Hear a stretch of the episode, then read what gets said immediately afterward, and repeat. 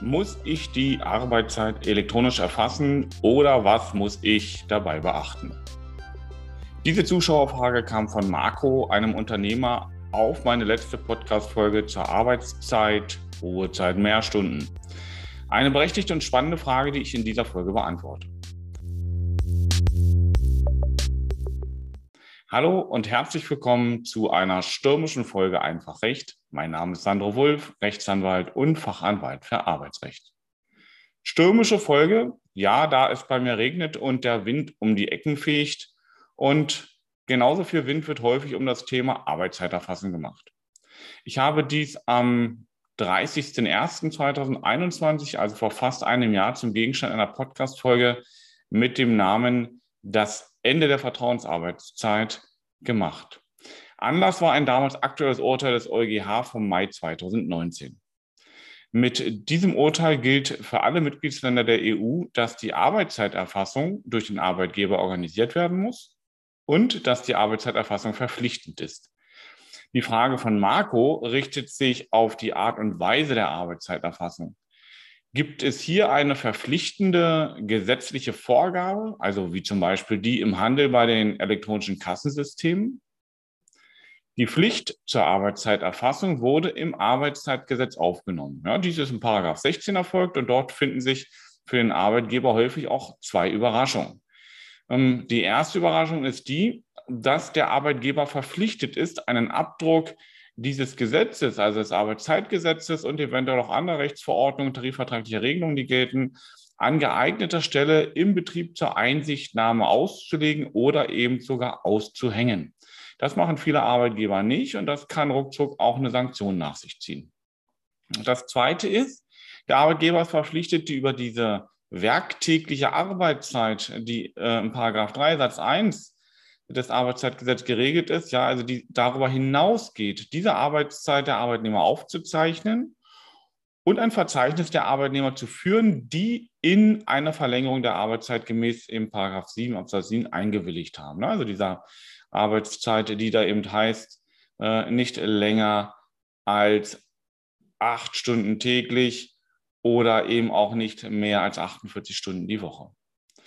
Im Gesetz ist keine Form festgeschrieben. Ja, hier ergibt sich nur die Verpflichtung zur Arbeitszeiterfassung bei Überschreitung der nach dem Gesetz vorgegebenen Höchstgrenzen. Also hier dieser zum Beispiel acht Stunden am Tag. Nach dem Urteil des EuGH sollte dennoch die Arbeitszeit vollständig dokumentiert werden. Das ist da mein Tipp, mein Praxistipp an dieser Stelle. Ähm, wieso könnt ihr in einer anderen Folge nachhören? Hier geht es aber darum, wie sollte diese Dokumentation erfolgen. Bei der Arbeitszeiterfassung ist die Verordnung zum Datenschutz und das Bundesdatenschutzgesetz einzuhalten. Das Thema Datenschutz im Arbeitsrecht wird immer wichtiger, denn Verstöße können mittlerweile zur Unwirksamkeit einer sonst wirksamen Kündigung führen. Hm, okay, deshalb überlasse ich das Thema Datenschutz regelmäßig in unserer Kanzlei Wulf und Kollegen, unserem Spezialisten und auch Datenschutzexperten, Rechtsanwalt Lars Henig. Kommt also das Thema Datenschutz in Betracht, wird dieser bei den rechtlichen Fragen und Erwägungen immer eingebunden. Aber nun zu der, zurück zu der Frage von Marco.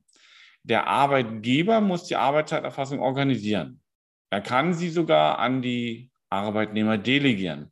Das kann auf Papier oder durch eine andere, ja, oder andere Zeiterfassungsgeräte erfolgen.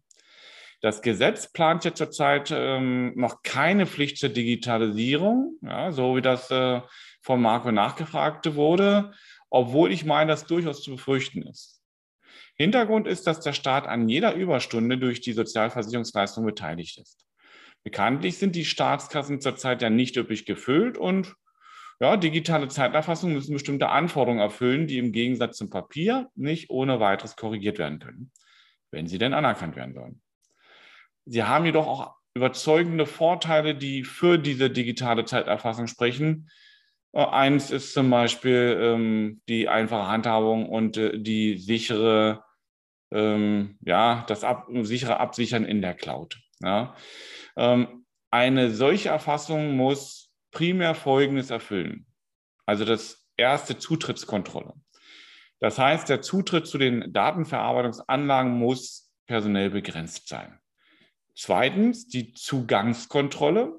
Datenverarbeitungssysteme sollen nicht von Unbefugten genutzt werden. Drittens die Weitergabekontrolle. Bei der Übertragung von Daten, auch denen der Arbeitszeiterfassung, muss ein unbefugtes Lesen, Kopieren oder Entfernen von Daten nach Möglichkeit stets verhindert werden. Viertens Eingabekontrolle. Wenn Daten verändert wurden, muss nachvollziehbar sein, wer dies getan hat. Dann die Auftragskontrolle.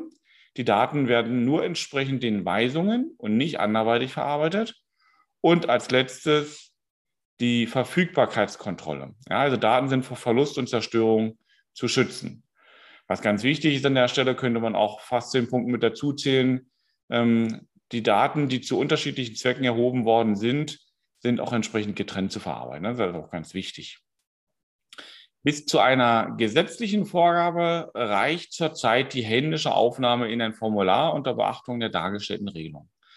Mittlerweile gibt es smarte digitale Arbeitszeiterfassungssysteme, ja, die einfach zu bedienen sind und eine schnelle, jederzeit abrufbare Übersicht geben. Gerade bei gelebter Vertrauensarbeitszeit eine, finde ich, ideale Möglichkeit. Also wir arbeiten in der Kanzlei wohl von Kollegen erfolgreich mit einem solchen digitalen Zeiterfassungssystem, das auf dem vertrauensvollen Einloggen durch die Mitarbeiter vertraut und natürlich auch ebenso dann das Ausloggen.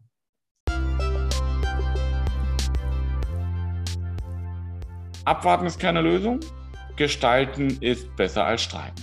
Deshalb sollte der Arbeitgeber, die Mitarbeitervertretung, also Betriebsrat, ähm, Personalräte, die müssen da immer mit eingebunden werden und der Mitarbeiter selbst durch die Schaffung geeigneter Vereinbarungen die Rechtssicherheit im Unternehmen regeln. Dabei unterstützen wir dich gern.